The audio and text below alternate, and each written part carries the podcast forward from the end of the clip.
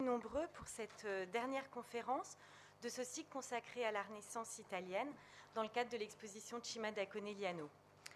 Pour cette dernière conférence, nous avons le plaisir d'accueillir euh, Michel Hockman, qui est professeur d'histoire de l'art à l'École pratique des hautes études, spécialiste de l'histoire de la peinture italienne des XVIe et XVIIe siècles. Je précise aussi que Michel Hockman est un invité pour nous un petit peu particulier, puisqu'il est membre du conseil scientifique du Musée du Luxembourg.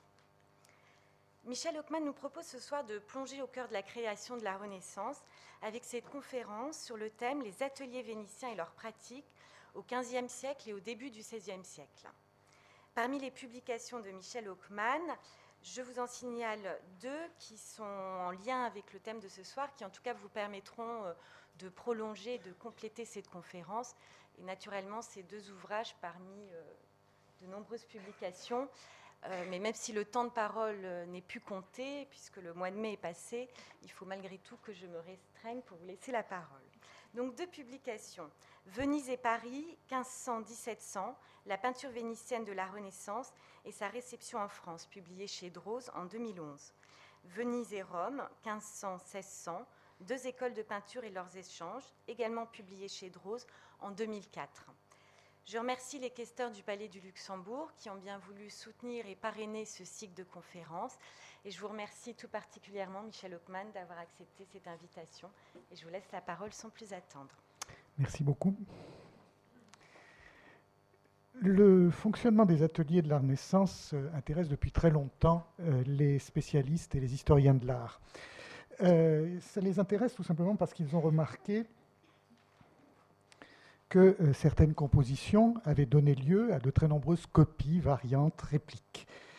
Euh, je vous montre ici un exemple donc avec Giovanni Bellini qui va beaucoup nous intéresser ce soir, où vous avez donc trois madones qui, vous le voyez, euh, sont extrêmement proches l'une de l'autre. La première à votre gauche se trouve à la Galerie de Berlin, la deuxième au Rijksmuseum d'Amsterdam et celle en bas au musée de Castelvecchio à Vérone. Euh, on a donc euh, vu qu'il y avait une production euh, à Venise destinée au marché, une production que les économistes disent on spec, qui permettait à l'atelier de vivre à côté des grandes commandes qu'il recevait des amateurs ou des magistratures publiques. Grandes commandes qui, certes, étaient très importantes pour lui, mais qui ne lui assuraient probablement pas un revenu régulier, d'où cette production du marché qui, au contraire, permettait de recevoir des euh, émoluments réguliers pour le peintre. Cette production donc, de copies, de variantes, pose la question de la participation des collaborateurs à la vie de l'atelier question qui est évidemment fondamentale. Cette question a été longtemps abordée de manière un peu impressionniste, dirons-nous, par ce qu'on appelle la connaisseurship, euh, la science du connaisseur, qui a été longtemps une branche, qui est toujours une branche très importante de notre discipline, où les connaisseurs ont donc voulu distinguer ce qui était la production du maître lui-même, production qui disait autographe, euh, de toute une série d'autres œuvres euh, que l'on classait en cercles concentriques avec des expressions un petit peu vagues, mais que vous connaissez tous, atelier 2, entourage 2, école 2, copie, etc. Euh, cette production donc était un peu rejetée dans les ténèbres extérieures et pour vous montrer combien elle était mal considérée, justement l'un des grands fondateurs de la science du connaisseur au XIXe siècle, Giovanni Morelli, euh, de manière très significative, refusait de croire que euh, Giovanni Bellini ait pu lui-même être à l'origine des multiples dérivations et copies que l'on connaît de ses œuvres, et il supposait donc qu'elles étaient dues à des élèves qui, après avoir pris leur indépendance, se servaient des inventions de leur maître. D'autres historiens de l'art ont abordé les choses quand même d'une manière très différente, et cela très tôt. Un autre grand connaisseur et grand fondateur de notre discipline, Bernard Berenson, a pu écrire, à propos de Bellini toujours, qu'aucune œuvre de caractère populaire, c'est-à-dire qui avait rencontré le succès, ne laissait son atelier sans avoir été reproduite à de nombreuses reprises. Un peu plus tard, Georg Gronau et Erika Titz, deux, autres très grands spécialistes de l'histoire de l'art vénitien de la Renaissance, ont les premiers émis une hypothèse très intéressante, c'est-à-dire que ces reproductions pouvaient s'appuyer sur des moyens de caractère mécanique, par le biais de cartons qui auraient été conservés dans l'atelier. Les choses à ce propos ont considérablement avancé ces dernières années. Elles ont avancé grâce à de nouvelles techniques et de nouveaux examens. Nouvelles techniques une technique que certains d'entre vous connaissent peut-être et qui a vraiment révolutionné euh, notre discipline, c'est ce qu'on appelle la réflectographie infrarouge. Je vous enverrai de nombreux exemples euh, tout à l'heure.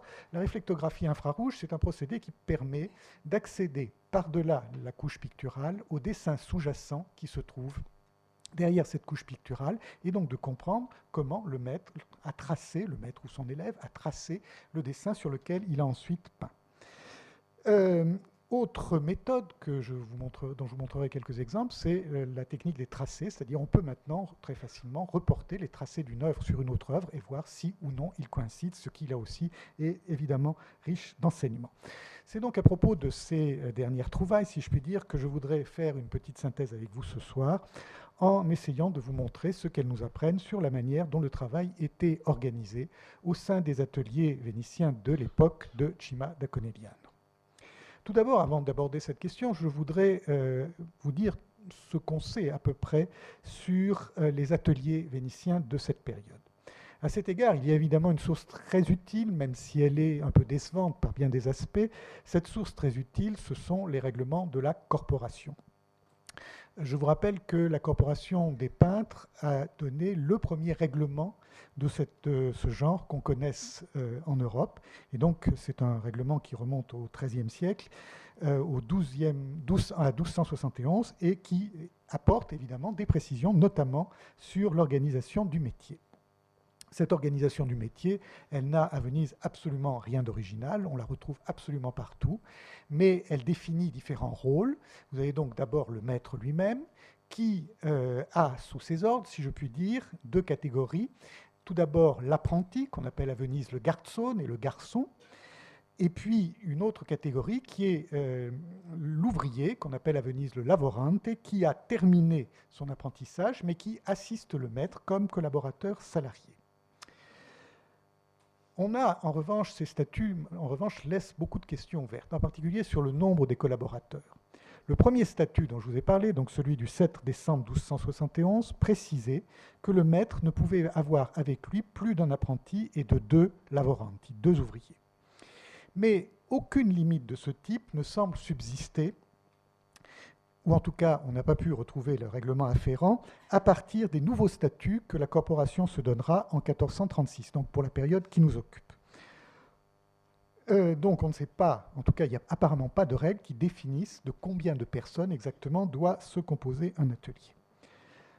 La même incertitude règne en ce qui concerne les euh, durées euh, d'apprentissage, puisque on a souvent prétendu, les durées et les âges d'apprentissage, on a souvent prétendu que l'on commençait à Venise son apprentissage à 12 ans, en réalité, on n'a jamais retrouvé de réglementation spécifique de ce point de vue, et les contrats d'apprentissage que l'on conserve, qui ne concernent d'ailleurs pas exactement notre période, puisqu'ils ont été détruits pour notre période, mais on en conserve un grand nombre en revanche pour la fin du XVIe siècle, et je ne pense pas que les choses aient beaucoup bougé, nous montrent que l'âge d'entrée, si vous voulez, en apprentissage était extraordinairement varié, et qu'il s'étageait en fait entre l'âge de 8 ans et l'âge de 24 ans.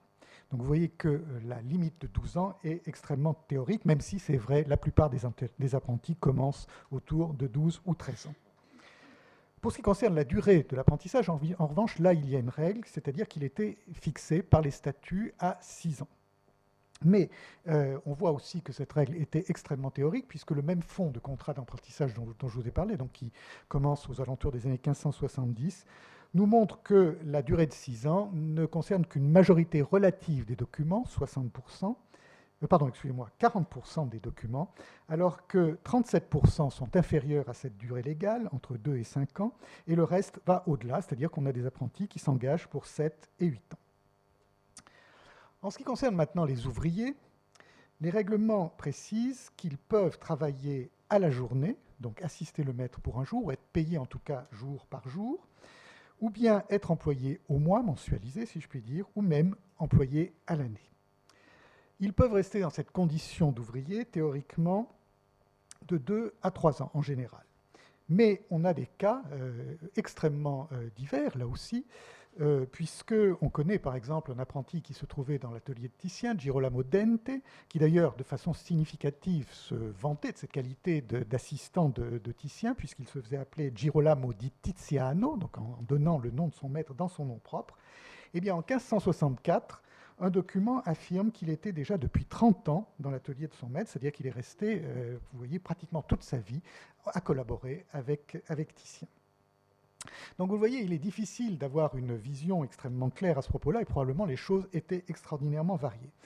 Les sources en dehors des statuts que j'ai énumérés, qui nous donnent en fait que la base réglementaire, si vous voulez, de l'organisation du métier, les sources sont également extrêmement incertaines. On s'appuie souvent, naturellement, sur les multiples biographies anciennes qui nous restent euh, de ces euh, maîtres biographie de Vasari, biographie de, Ridolfi pour ce qui concerne euh, Venise, mais ces biographies ont souvent des conceptions très très vagues en ce qui concerne les relations maître à élève ou maître à apprenti. Euh, elles prétendent souvent, elles prêtent souvent pardon, des relations d'apprentissage euh, de manière trop extensive et on a beaucoup de mal à connaître par, par là même les véritables relations de maître à élève qui ont pu s'établir. on sait par exemple, que beaucoup de peintres, que les ateliers avaient souvent une structure euh, familiale et que beaucoup de peintres travaillaient avec leurs enfants. Le cas le plus célèbre, c'est naturellement le cas de Jacopo Bellini, qui travaillait avec ses deux fils euh, Giovanni et Gentile, mais on a d'autres cas euh, semblables, par exemple, avec l'atelier des Vivarini. Donc il y a cette structure familiale, mais lorsque l'on va au-delà, très souvent, il est difficile, encore une fois, de savoir exactement qui a pu collaborer avec tel maître. En ce qui concerne Giovanni Bellini, par exemple, on lui prête énormément d'élèves. On a parlé euh, d'une relation maître à élève pour les deux, grands, deux des grands représentants de la nouvelle génération du XVIe siècle, c'est-à-dire Titien et Sébastien del Piombo. Mais on n'a pas de certitude que vraiment Titien et Sébastien del Piombo aient fait partie de cet atelier. On a parlé aussi d'une relation d'atelier, euh, d'une relation maître à élève en ce qui concerne Giovanni Bellini et Cima, mais là aussi on n'est pas euh, véritablement extrêmement bien renseigné à, à cet égard. Quelquefois, on est un peu aidé euh, par les peintres eux-mêmes qui revendiquent, qui peuvent revendiquer cet apprentissage. Je vous ai déjà signalé le cas de Girolamo di Tiziano, mais on a la même chose en ce qui concerne Bellini, puisque euh, l'un de ses collaborateurs se fera appeler Vittore Belliniano, donc en affichant là aussi cet apprentissage, et euh, un autre peintre de l'époque, Andrea Previtali, signe en 1562 une peinture en précisant qu'il est l'élève de Giovanni Bellini. Donc lorsqu'on a eu un maître très célèbre, très souvent on l'affiche, mais encore une fois, il y a bien d'autres cas où il est difficile d'établir exactement ces, euh, ces filiations. En ce qui concerne le nombre, je reviens à cette question, le nombre d'apprentis qu'un maître pouvait avoir à un instant T, Là aussi, les choses sont très difficiles à estimer. Il y a eu à ce propos des recherches, non pas euh, très précises, non pas en ce qui concerne euh, Venise, mais en ce qui concerne Milan, pour à peu près la même période, c'est à la fin du XVe et le début du XVIe siècle. Euh, recherches qui ont été menées par une historienne qui s'appelle Janice Schell. Et elle a établi de manière très intéressante que la plupart des ateliers milanais se limitaient en général à deux ou trois membres. Donc vous voyez que c'était vraiment des toutes petites euh, structures. Je ne pense pas que la situation à Venise était extraordinairement différente. Donc là aussi, probablement, les ateliers étaient en général extrêmement limités.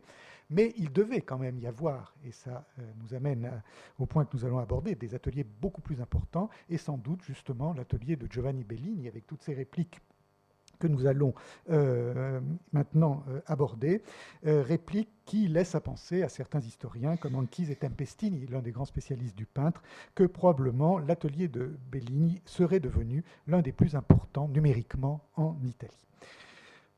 Donc tout cela, encore une fois, reste à explorer. On n'a pas vraiment de certitude et on voit cependant que sans doute, la plupart des ateliers étaient de dimension limitée, avec quelques exceptions et une organisation à l'intérieur de ces grands ateliers qui euh, a dû euh, jouer un rôle très important dans la production de toutes ces copies que nous allons maintenant euh, examiner. Alors, ces copies, comme je vous l'ai dit, posent la question de l'organisation du travail à l'intérieur des ateliers. Comment le maître associait-il les élèves à son travail? De ce point de vue-là, on a depuis longtemps des euh, vues très claires en ce qui concerne l'Italie centrale. Et on sait que dans cette région, le dessin jouait un rôle fondamental dans la façon dont le peintre pouvait associer ses collaborateurs. C'était par le biais du dessin qu'il pouvait leur faire reproduire ou leur faire transcrire certaines de ses inventions, dessins donc qui étaient transformés nécessairement en carton ou en poncif. Hein, sais pas, j'explique un peu le terme de poncif. Le poncif, c'est donc une espèce de dessin troué par lequel on fait passer donc dans les petits trous de la, poudre noire, euh, qui va ensuite donc transférer les contours sur le support et par là même pouvoir se prêter à la reproduction.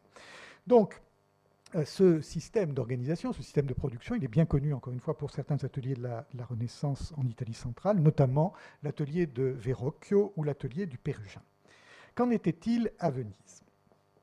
À Venise, on a remarqué que cette euh, transmission devait se faire par le biais de la reprise partielle de motifs ou de figures. Et euh, cette, cette, présence donc, de reprise partielle devenait d'autant plus nécessaire que certains des ateliers euh, s'y trouvaient soumis à des pressions du point de vue de leur travail extrêmement fortes, puisque à partir, disons, des années 1460-1470, euh, certains ateliers se voient confier des commandes extrêmement importantes, des grands décors, pour le Palais des Doges, naturellement, mais aussi pour ces grandes confréries qu'à Venise on appelle les scuole. Et donc ces grands décors qui représentent des scènes de la vie euh, du saint protecteur de la confrérie ou des scènes de l'histoire de, Venise, ces grands décors, donc avec des grandes toiles peintes, ce qu'on appelle à Venise des Teleri, réclament naturellement euh, que le peintre s'associe avec euh, plusieurs collaborateurs. Et pour pouvoir justement répartir le travail au sein de l'atelier, il dut lui aussi, comme l'avait fait Verrocchio comme l'avait fait Pérugin, utiliser le dessin. Et euh, le type de dessin, sans doute, dont très souvent il a pu faire usage, euh, c'est ce que on a assez tôt appelé le similé, ou au pluriel les simili. Alors, de quoi s'agit-il? Il s'agit de dessins extrêmement finis, vous le voyez, avec des indications de modelé très précises, qui reproduisent détail d'une composition du maître et dont ensuite le maître lui-même ou ses collaborateurs va pouvoir se servir pour d'autres occasions. Et par là même, favoriser donc cette répétition qui devient de plus en plus essentielle euh, dans euh, cette structure de production. Euh, donc ces similés, on les voit très bien fonctionné et ils sont en assez grand nombre dans les corpus graphiques qu'on a conservés pour les maîtres de cette période à Venise et notamment euh, pour celui dont on possède le plus de dessins à cette époque, c'est-à-dire Carpaccio. Je vous montre là justement, et nous allons donc pouvoir ainsi étudier euh, ce fonctionnement, euh, je vous montre là donc une tête de vieillard qui est conservée à Paris à la Fondation Custodia, donc qui est une œuvre, un dessin de, euh, Carpaccio, euh, dessin assez typique, vous le voyez, à la pierre noire, avec des rows de blanc sur un papier bleu, qui est, le papier euh, typique de Venise. Et donc, ce dessin, en effet, va être ensuite, qui n'est probablement pas un dessin préparatoire, comme on le supposerait, mais plutôt une copie que Carpaccio fait d'après une de ses propres œuvres. Ce dessin va, vous allez le voir, être réutilisé à de très nombreuses reprises ensuite dans l'atelier. On retrouve en effet ce personnage d'une part, dans euh, la euh, mort de la Vierge, une composition de Carpaccio qui est aujourd'hui conservée à Ferrare, mais on le retrouve aussi, je pense que vous le voyez, ou il faut que je vous le désigne. Vous voyez qu'on le retrouve très exactement dans la vocation de Saint Matthieu, une des toiles, euh, justement, d'une des confrérie décorée par Carpaccio, qui est la confrérie de San Giorgio degli Schiavoni, que certains d'entre vous connaissent sûrement s'ils se sont rendus à Venise. Et puis, on le retrouve encore dans cette grande, ce grand euh, tableau d'autel, beaucoup plus tardif, hein, qui est la présentation de euh, Jésus au Temple, qui est conservé aujourd'hui au musée de l'Accademia, à, toujours à Venise. Donc vous voyez, ce même euh, détail constitue une sorte de matériel de répertoire que ensuite le peintre lui-même confie à ses collaborateurs ou que lui-même réutilise pour diverses occasions.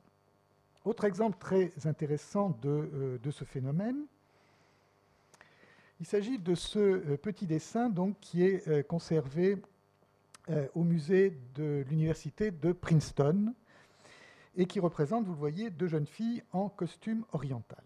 C'est toujours donc un dessin de Carpaccio, vous voyez exactement la même technique, pierre noire, euh, de blanc, papier bleu.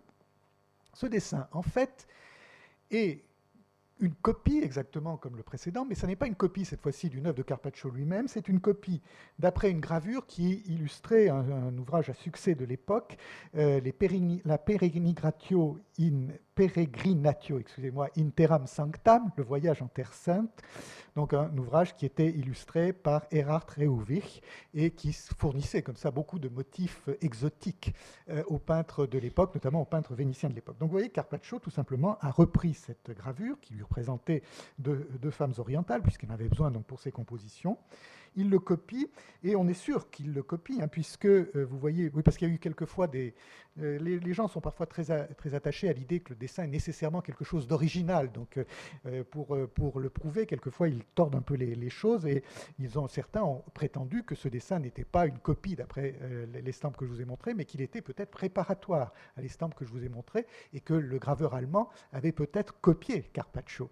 Mais en fait, non, c'est bien clair. Pourquoi? Parce que si vous faites attention, vous voyez que vous avez ici la trace du chapeau original que Carpaccio ensuite a modifié pour lui donner cette forme cylindrique. Donc bien sûr que le dessin de Carpaccio copie l'estampe que je vous ai montrée. Donc il copie cette estampe et il en fait donc justement ce qu'on appelle un similé. Et là aussi, elle va revenir de manière constante ensuite comme motif dans ses propres compositions. On la voit en effet de manière très claire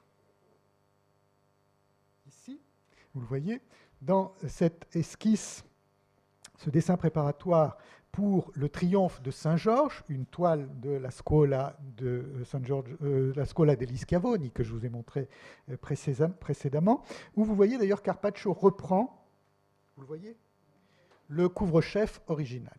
Hein. D'accord?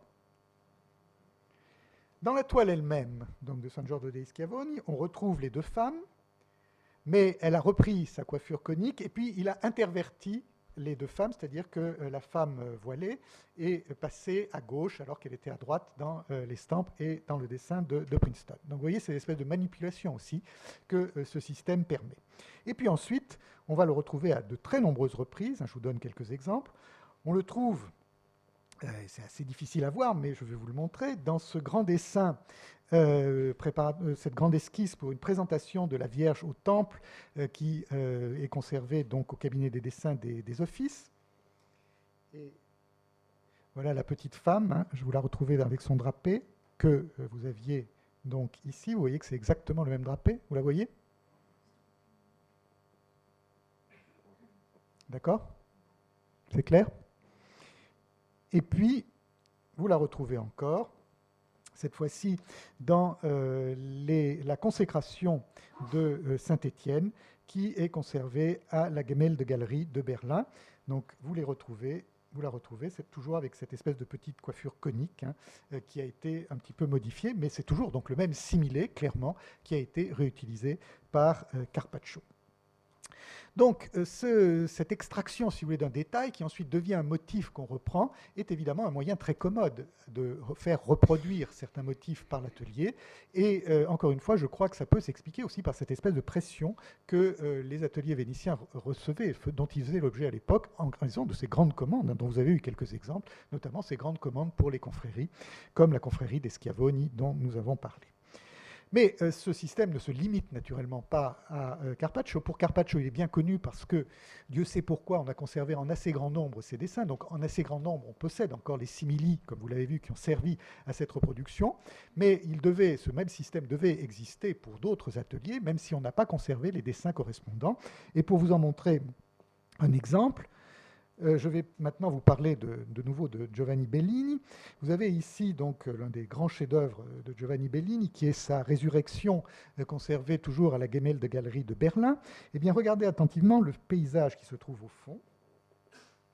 Vous voyez avec ces deux tours, ce pont et cette grande euh, montagne surmontée par une tour, eh bien ce paysage a fait l'objet d'un similé, et par chance d'ailleurs ce similé-là, on le conserve, et il a ensuite, de la même façon que les petites figures que je vous ai montrées, été repris constamment par Bellini lui-même, mais aussi par d'autres artistes.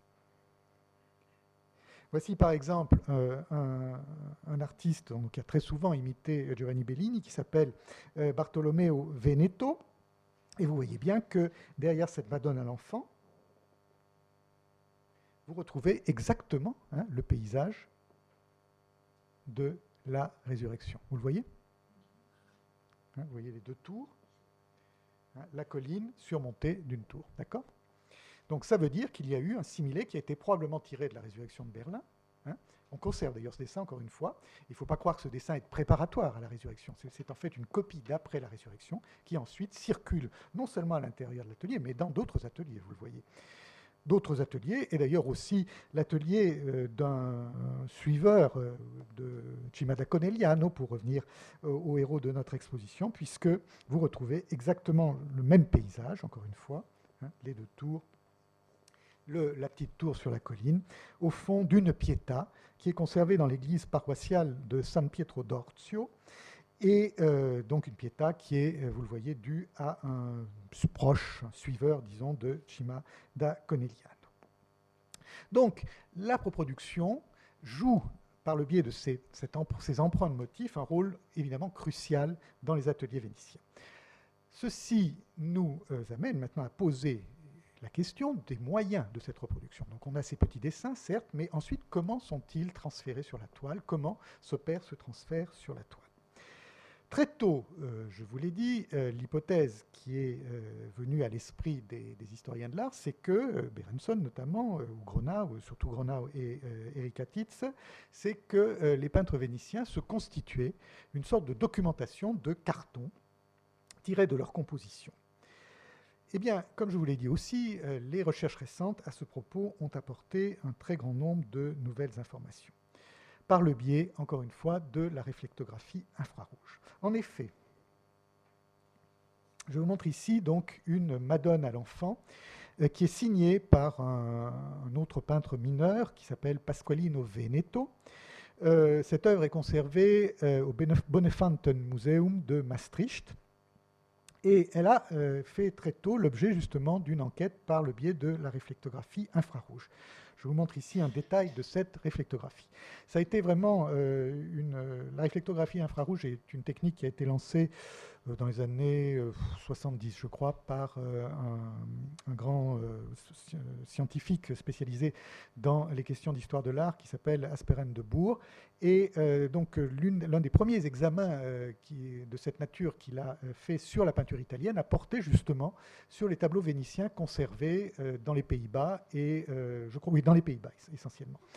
Donc, c'est pourquoi on a très tôt eu des euh, réflectographies sur, euh, sur les tableaux de Bellini et de son école, et donc en particulier sur euh, ce tableau de Maastricht. Eh bien, si vous regardez attentivement ce document, qui encore une fois vous montre ce qui se trouve sous la couche picturale, c'est-à-dire le tracé que le peintre a fait sur le panneau avant de passer à la couleur. Regardez attentivement. Ici, surtout ici. Je pense que vous les voyez, enfin, ce sont en tout cas ceux qui sont au premier écran, il y a une série de petits points, hein, sous la paupière en particulier.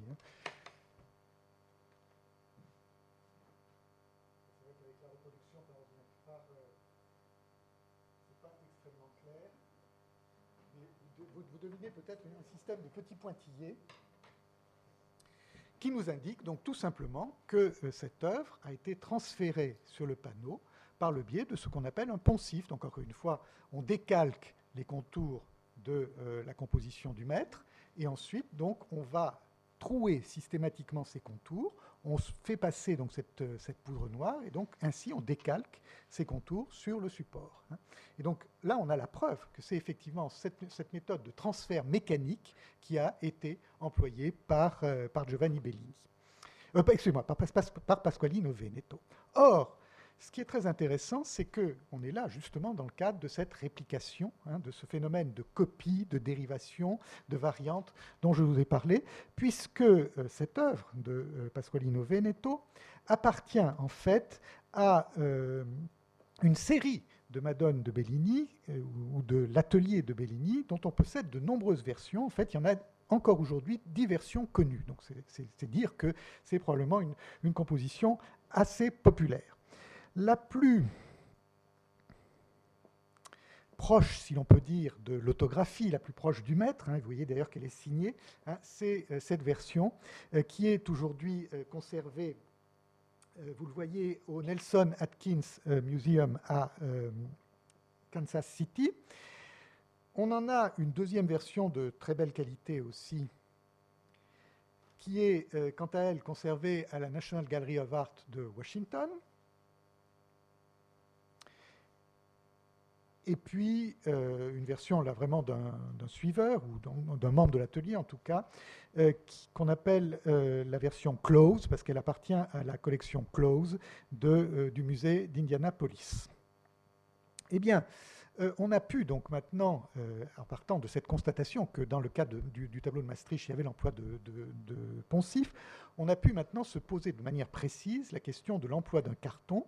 Et pour ce faire, en dehors de la réflectographie, on a fait appel à une autre technique qui est la technique des tracés dont je vous ai parlé, c'est-à-dire qu'on reproduit les tracés de chaque euh, versions et on les superpose pour voir si ou non ils coïncident. Il est bien évident que s'ils coïncident de manière précise, ça veut dire qu'il y aura eu transfert de façon mécanique et que donc, en effet, il y avait bien un carton dans l'atelier. Eh bien, regardez ce que ça donne. Donc, vous avez là, justement, le report de ces différents tracés. Le tracé noir correspond à la version euh, du euh, musée Nelson Atkin.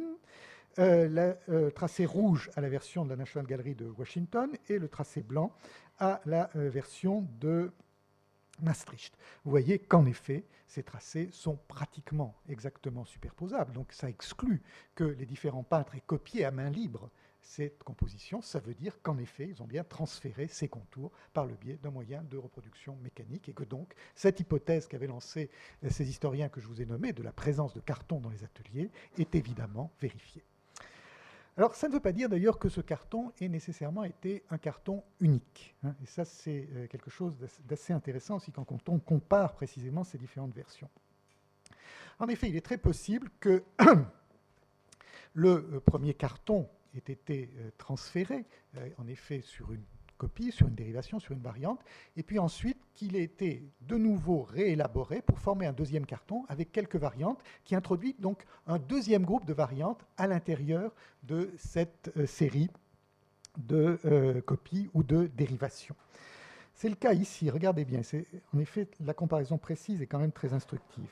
En fait, on peut faire deux sous-groupes si vous regardez bien ces différentes compositions. Vous avez donc un groupe avec le tableau de Maastricht, qui représente, vous voyez, l'enfant avec la bouche fermée, assez grave.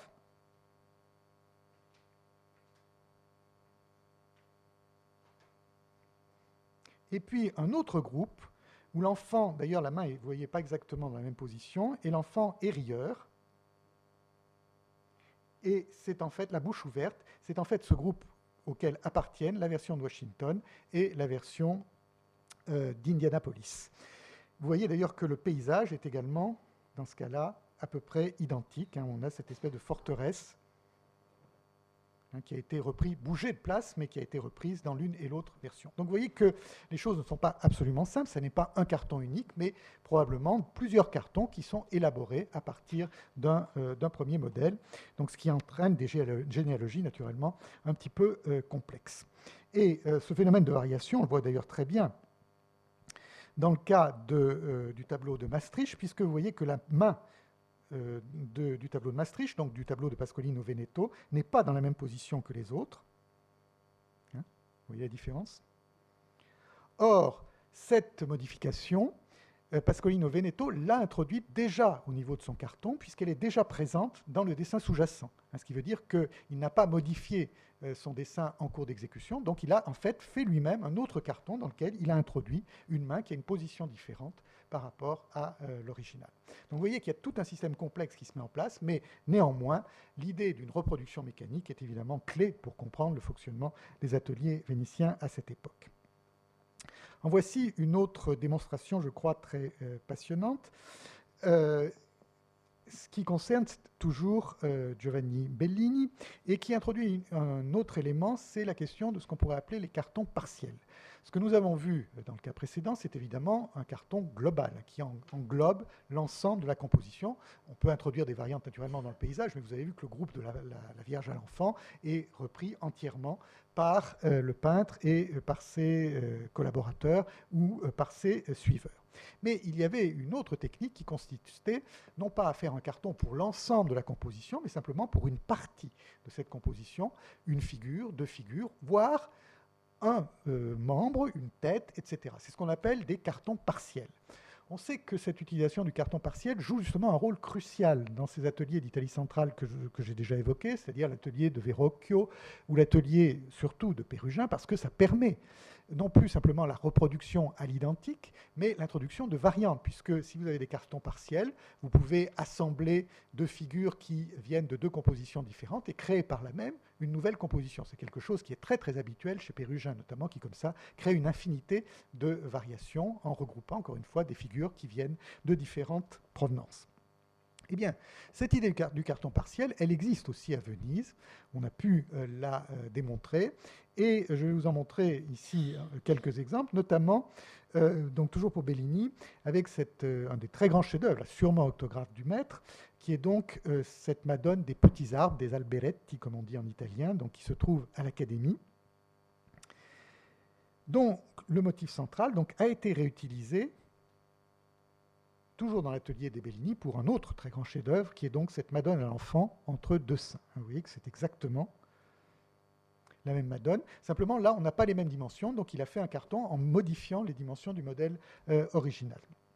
Donc, il reprend euh, euh, ce groupe central, mais il lui adjoint, vous voyez, deux, autres figures pour créer une composition entièrement nouvelle. Donc là aussi, on a effectivement à Venise, comme en Italie centrale ou comme chez Pérugin, l'utilisation de, cartons partiels. Et cet exemple est très instructif aussi pour la façon dont Bellini pouvait organiser son atelier. Et là aussi, on a quand même pas mal avancé ces dernières années aussi bien d'ailleurs dans les constatations qu'on a pu faire sur la peinture vénitienne que dans celles qu'on a pu faire pour d'autres régions, c'est-à-dire sur la manière dont, s'organisait la répartition du travail à l'intérieur d'une même œuvre. En effet, vous voyez ici que, si vous avez un peu l'œil, c'est un tableau absolument magnifique, signé par Giovanni Bellini, donc probablement destiné à un commanditaire assez prestigieux, qui avait des moyens, si je puis dire. Ce n'est pas du tout un tableau euh, de production courante. Hein. Mais Là où Bellini intervient, c'est surtout, et même presque exclusivement, pour les deux figures sur les côtés, les deux figures de saint, qui sont, vous le voyez, d'une qualité absolument exceptionnelle. Si maintenant vous vous concentrez sur la figure centrale, celle donc qui est dérivée du carton de la Madone des Alberetti, vous voyez que la qualité est très différente. Le petit enfant en particulier est un petit peu raide, un petit peu maladroit dans son visage. Ce qui veut dire donc que nécessairement, ça n'est pas la même main. Donc c'est un collaborateur qui a pu bénéficier, et là on voit très bien comment les choses se passent, de ce carton partiel que Bellini a tiré de sa composition précédente, et par là même, il peut lui confier l'exécution d'un secteur de l'œuvre, et donc se décharger par ce système de transfert d'un secteur de l'œuvre sur son euh, collaborateur. Encore une fois, ça nous en apprend beaucoup, parce qu'on avait là aussi souvent une analyse un petit peu impressionniste, si vous voulez, de la façon dont les choses se passaient entre le maître et ses collaborateurs. Euh, comme le dit un des grands spécialistes de ces questions, Luke Syson, on pensait que euh, chacun, euh, tour à tour, intervenait un peu partout dans le tableau. Eh bien, plus on regarde les choses attentivement et plus on prend conscience justement de cette utilisation des cartons partiels, plus on se rend compte qu'il y avait en fait une répartition beaucoup plus rigoureuse. C'est-à-dire qu'une figure pouvait être laissée à tel collaborateur, une autre à tel autre. Donc c'était vraiment zone par zone que les choses se passaient. Et là, on a un exemple très clair de cette façon de procéder. Hein. Le centre probablement laissé à un collaborateur et le maître lui-même qui peint les deux figures sur les côtés. D'accord? Bien. Autre euh, exemple très, euh, intéressant de, cet emploi des cartons et des renouvellements des variantes qu'elles permettent. On retourne ici à euh, Indianapolis. Et vous avez ici donc cette Madone avec des anges, qui est donc aussi une œuvre de, l'atelier de, Bellini, qui, comme vous le voyez, est exactement peinte sur le même modèle qu'une autre œuvre qui est par chance conservée elle aussi à Indianapolis, qui est une œuvre, euh, cette fois-ci, euh, due euh, au peintre Niccolo Rondinelli. Eh bien, ces deux versions appartiennent à une série de répliques connues de ce motif de la Madeleine d'un enfant qui sont au nombre de 12 pour ce groupe central, plus sept versions modifiées. Donc vous voyez qu'il y a vraiment là une reproduction intensive de, euh, ce type.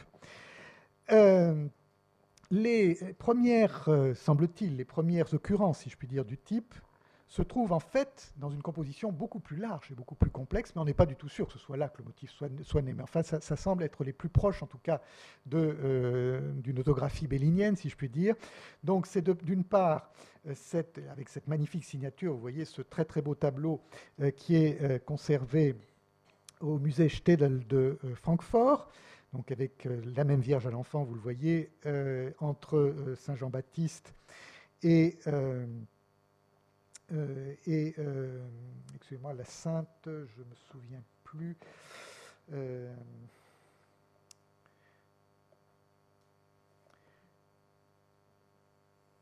je ne sais plus qui est la Sainte. Ça doit, être, être Sainte-Anne, tout simplement. Oui, c'est Sainte-Anne. Donc Saint-Jean-Baptiste et Sainte-Anne. et puis, exactement la même composition, vous voyez, de moins bonne qualité et surtout très endommagée, qui est conservée à la Galerie nationale des Marches à Urbain.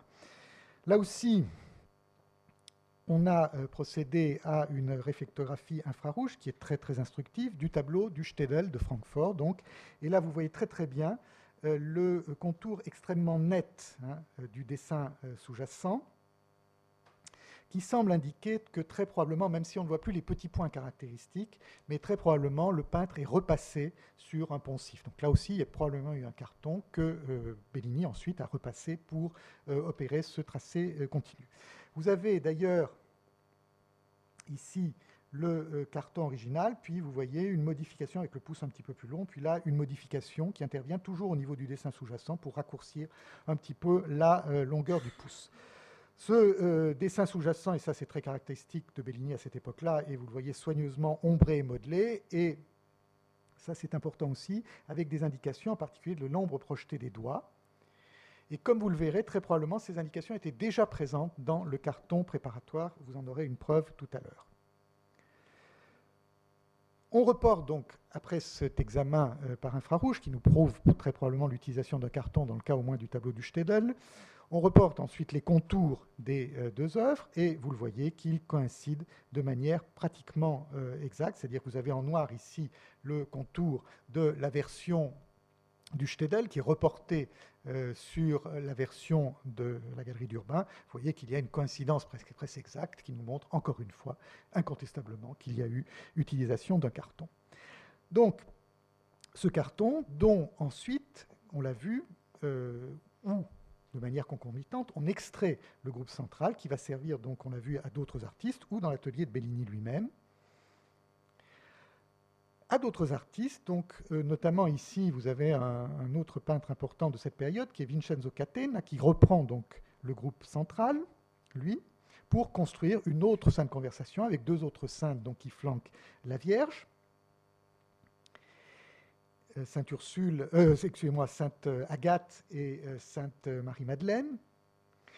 Et donc, ici, avec un détail, je crois, qui est extrêmement parlant sur les caractères même du carton, c'est, vous le voyez, que les doigts de la main de la Vierge sont devenus extrêmement longs et extrêmement pointus. Et alors pourquoi? On en revient maintenant à la réflectographie. Tout simplement parce que le carton, comme je vous l'ai dit, et c'est très intéressant sur le, caractère même, l'aspect même que pouvait avoir ce carton, le carton comprenait l'indication du modelé et l'indication des ombres projetées en particulier.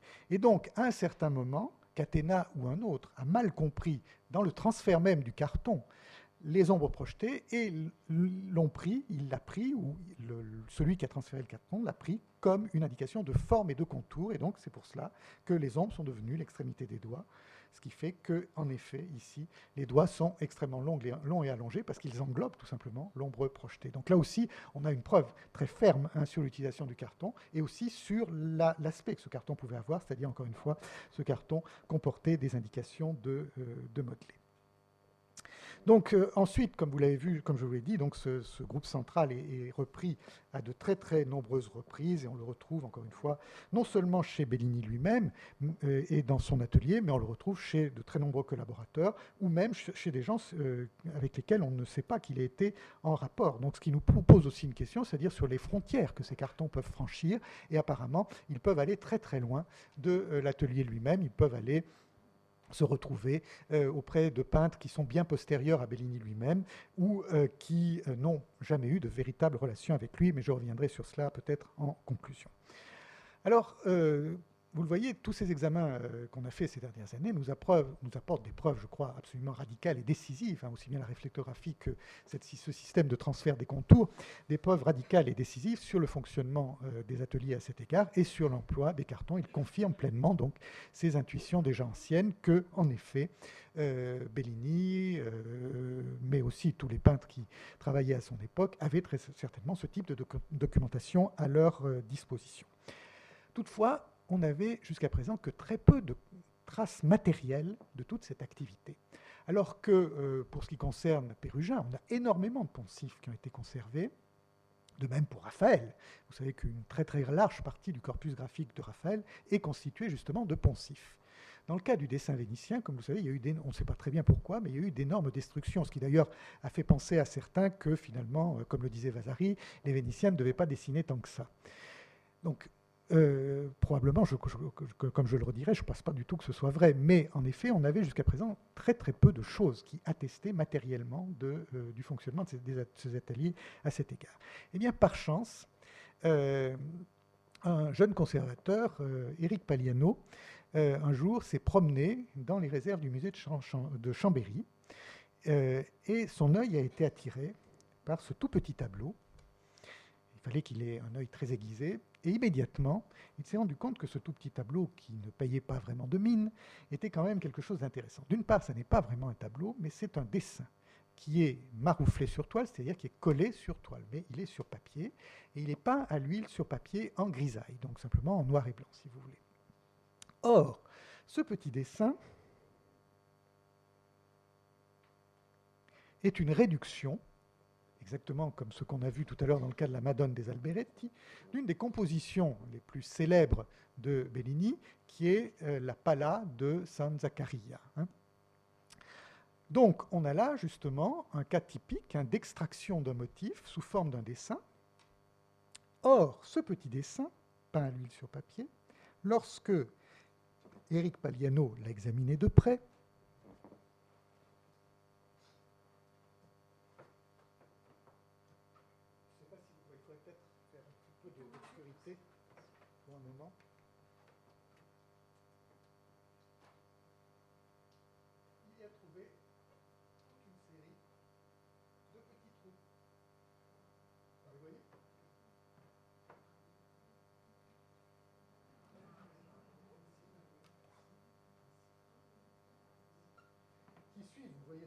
seulement le contour, mais indique, comme on pouvait le supposer, en effet aussi le modelé. Hein. Et c'est une grisaille, donc il y a tout le modelé qui est compris dedans. Donc on a ici un document, je crois, pour le moment unique, en tout cas pour cette période-là à Venise, de ce fonctionnement par poncif, hein, dont on avait les preuves indirectes avec tous les examens que je vous ai euh, indiqués. Oui, vous pouvez rallumer. Donc c'est évidemment, je crois, un document absolument euh, capital hein, qui, a été retrouvé ici. Ça n'est évidemment pas hein, une œuvre de, Giovanni Bellini, c'est une œuvre donc sans doute d'un de ses suiveurs qui d'ailleurs n'a pas ici décalqué la composition originale, mais l'a réduite, hein, comme je vous l'ai dit, donc reprend le modèle à une échelle réduite, extrait le groupe central et va ensuite s'en servir évidemment pour produire à son tour des dérivations de ce groupe central. Donc vous voyez qu'on euh, a là l'exemple précis hein, de ce phénomène de reproduction mécanique euh, dont, euh, dont, je vous ai parlé. Et en effet, hein, ce groupe central de la Pala de San Zaccaria a été extrêmement fréquemment reproduit. On en connaît de très nombreuses dérivations chez les suiveurs de Giovanni Bellini en particulier, notamment euh, que c'est une œuvre d'ailleurs pas très, séduisante, hein, mais euh, c'est exactement en effet bien ce même type de groupe. Hein. Euh, chez un peintre assez médiocre, à vrai dire, souvent, qui s'appelle Girolamo da Santa Croce, donc dans cette Vierge à l'enfant qui est conservée à l'Art Institute de Chicago et qui est signée, comme vous voyez, datée 1516. Je rappelle que la, euh, l'œuvre originale de Bellini est de 1505, donc ça vous montre combien ces, pendant ces euh, motifs peuvent circuler hein, pendant longtemps, encore après la mort du peintre. On la retrouve donc aussi euh, dans une œuvre qui apparemment n'a rien à voir stylistiquement avec Bellini, hein, qui est un tableau euh, très séduisant et très intéressant, qui est donc cette Vierge à l'enfant avec euh, un ange jouant du luth, qui est conservé dans, l'église de Lendinara, près de Rovigo, donc toujours en Vénétie et qui est signé et daté 1511 par un peintre très, encore très mystérieux qu'on appelle Domenico Mancini. Mais vous voyez que Domenico Mancini s'inscrit bien évidemment plutôt ici dans le prolongement des premières expériences de George John et de Titien. Hein. donc c'est une autre culture figurative. Il n'empêche que pour les contours, hein, il se fie toujours à ce modèle bellinien. Donc ça vous montre d'ailleurs qu'il faut distinguer soigneusement ici le motif formel du style même qui peut être entièrement différent naturellement. Et puis, euh, autre exemple ici, toujours cette fois-ci sous, la forme d'une sainte conversation, donc, euh, où euh, on est face ici à un autre bellinesque, si je puis dire, qui est Pier Francesco Bissolo, donc dans ce tableau de la National Gallery de Londres. Alors, malheureusement, Eric Paliano n'avait pas les moyens techniques et financiers de s'amuser à reporter les contours de son petit carton sur toutes les versions connues du groupe de la Palade San Cassiano pour voir si en effet il y avait correspondance avec un ou plusieurs de ces, euh, reproductions. Et donc, si effectivement il avait retrouvé le modèle ou le poncif réel d'une de ces dérivations, il faut, c'est encore une recherche à entreprendre. Mais bon, quoi qu'il en soit, hein, il est bien évident que ça nous indique qu'en effet, encore une fois, tout ce qu'on avait supposé hein, sur le fonctionnement des ateliers à cet égard, eh bien, était réel, hein, puisqu'on a avec, là, avec ce petit tableau un témoignage direct de, ces, euh, de ces opérations. Donc, euh, en conclusion, euh, les enquêtes récentes, vous le voyez, nous permettent maintenant de beaucoup mieux comprendre le fonctionnement des, euh, ateliers vénitiens. Il n'empêche que ça laisse un certain nombre de questions ouvertes. D'une part, la question des limites de ces, ces ateliers. Comme nous l'avons vu, un bon nombre des limites des répliques que je vous ai présentées émanent du maître lui-même ou du maître et de ses collaborateurs. Donc elles font partie de la production de l'atelier. Et encore une fois, c'était probablement pour le, maître un moyen d'avoir un revenu régulier, comme je vous l'ai dit en introduction. Mais on a aussi beaucoup de ces répliques qui sont signées par d'autres peintres. Quelquefois, ce sont des élèves, donc qui probablement ont emmené avec eux, après avoir quitté le maître, les cartons qu'ils avaient utilisés, ou ont copié les cartons qu'ils avaient utilisés pour s'en servir une fois qu'ils se sont installés à leur compte, si je puis dire. Mais quelquefois, ce sont des peintres qui n'ont eu aucun rapport probablement avec le maître. Et donc là, on a une, question qui se pose, c'est euh, est-ce qu'il s'agit d'une sorte de vol, d'invention euh, probablement, c'était quelquefois le cas, c'est-à-dire que c'était une commodité. C'est sans doute le cas qu'on a avec Chambéry, hein, avec le petit tableau de Chambéry. C'était probablement une commodité pour un jeune, euh, peintre d'aller dans une église, euh, copier un détail ou de, de, faire le décalque, peut-être un peu clandestinement, chez le maître ou chez un collaborateur du maître, d'un des cartons qu'il avait à à sa disposition.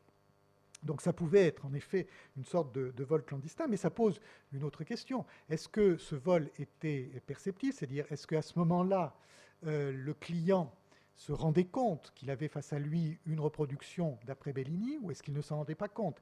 Est-ce qu'il y avait euh, de la part du, du, maître une sorte de copyright? C'est-à-dire, est-ce qu'il pouvait protéger ses inventions ou est-ce qu'il n'y en avait pas? Tout cela, ce sont encore des questions à explorer. On a quelques indices, mais évidemment, ce sera très difficile d'aller très très loin dans ce sens-là. Mais enfin, vous voyez que c'est quand même une, série de questions importantes qui commencent à se poser, euh, ou qu'on peut développer, si vous voulez, sur la notion d'invention et sur le rôle de l'invention à, la, euh, à la Renaissance. Euh, autre, évidence, je crois, qui apparaît à la suite de, de tous ces examens, c'est euh, que notre vision sur les conditions de travail et de production des peintres vénitiens à la Renaissance sont en train de changer considérablement. J'ai déjà fait un petit peu allusion, mais euh, on, vit depuis très longtemps un peu sur cette espèce de mythe vasarien, vous savez, de Giorgio Vasari, le, premier, le fondateur de la discipline, le premier historien de l'art, euh, a expliqué, euh, notamment dans, l'introduction de, sa vie de Titien, que les maîtres vénitiens, finalement, ne, ne dessinaient pas, ils péchaient par cela, qu'ils ne savaient pas dessiner, qu'ils passaient directement aux couleurs sans jamais employer le dessin.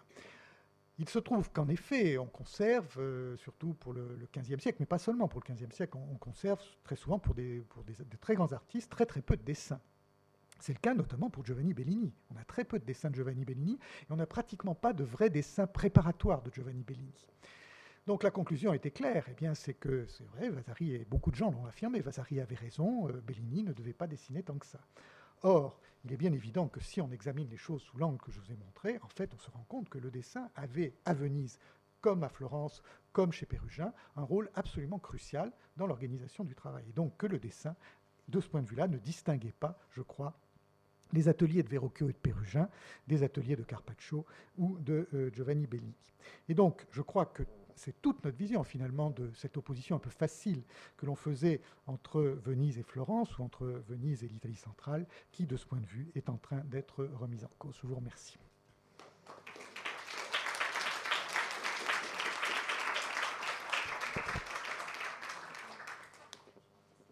Oui, oui, bien sûr, si vous le posez.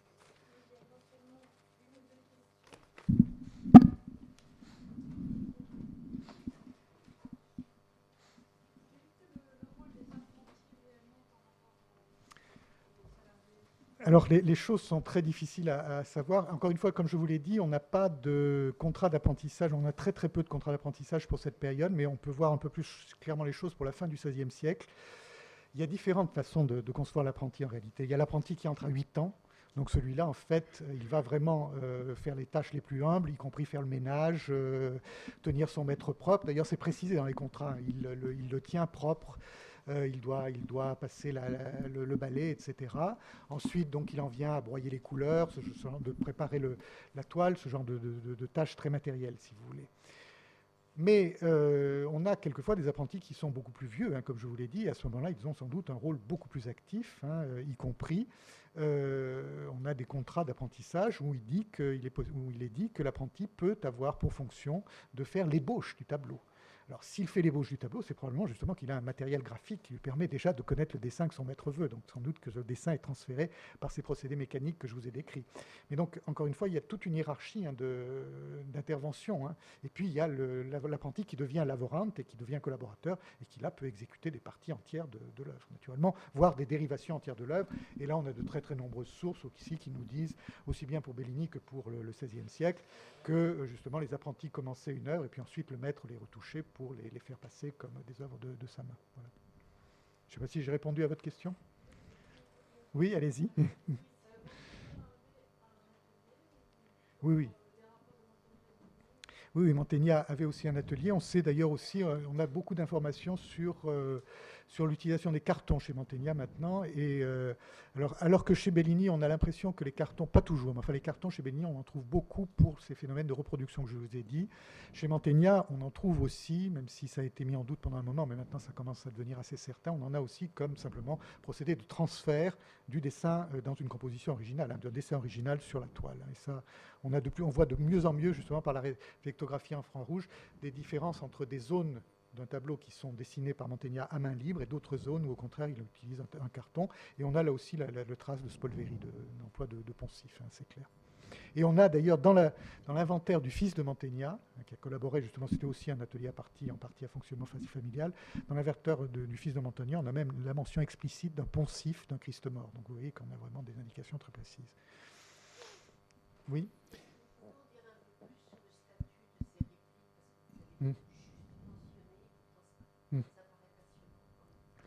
C'est très, c'est très difficile euh, à, définir de manière claire. Il y en a certaines qui portent la signature du maître, donc là c'est clairement une production de l'atelier.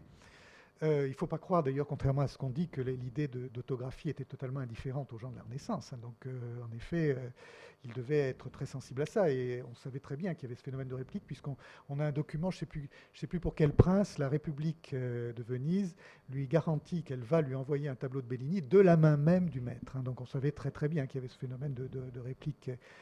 Donc la signature déjà intervient comme marque de fabrique, évidemment. Euh, probablement aussi qu'il va y avoir des prix différents suivant la qualité de la production qui sortait de l'atelier. Euh.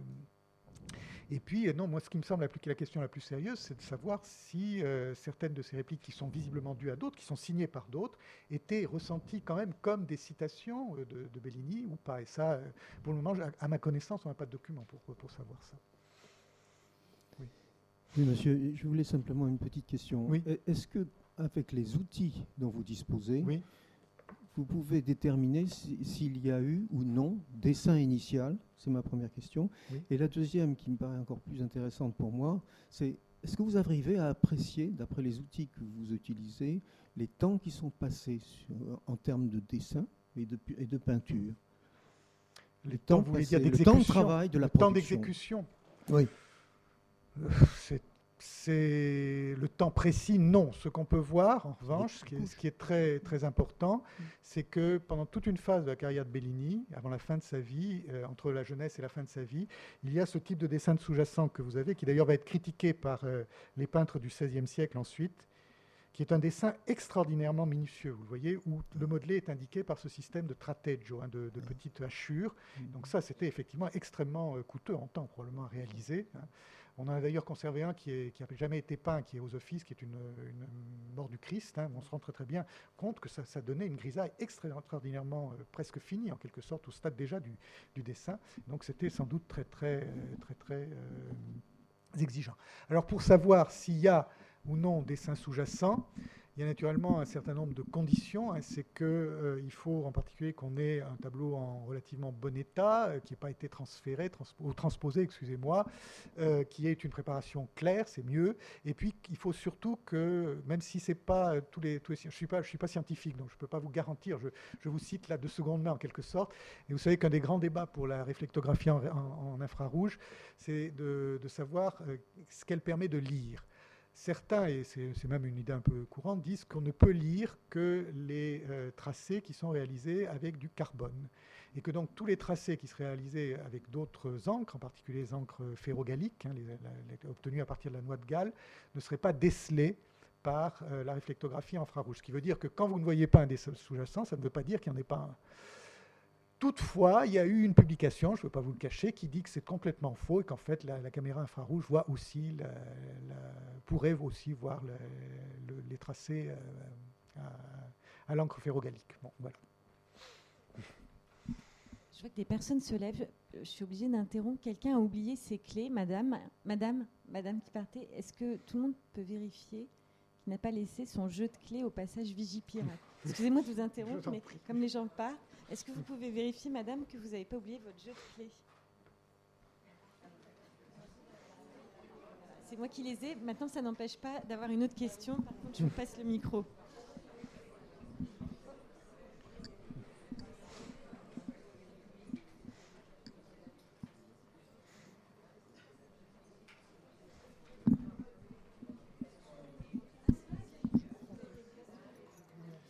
Oui, bien sûr, oui. Euh, pour le pour.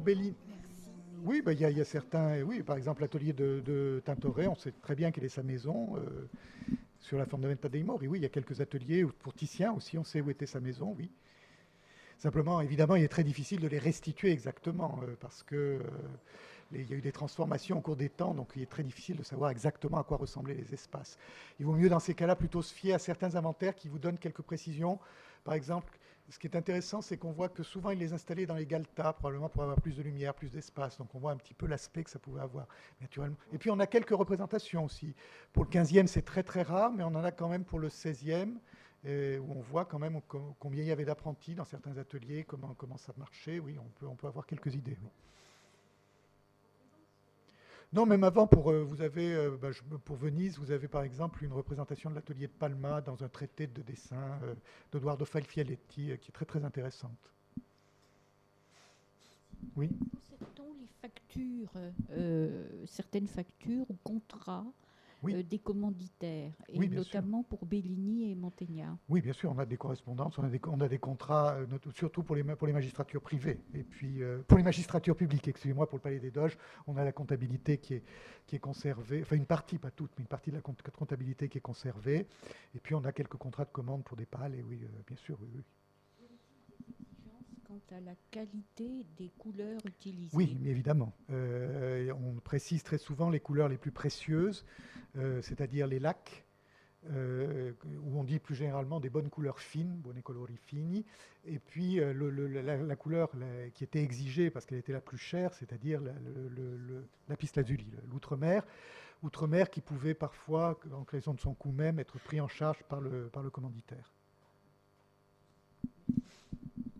Est-ce qu'il y a encore une autre question? Merci beaucoup, Michel Hockman. Merci beaucoup. Vous nous avez passionnés.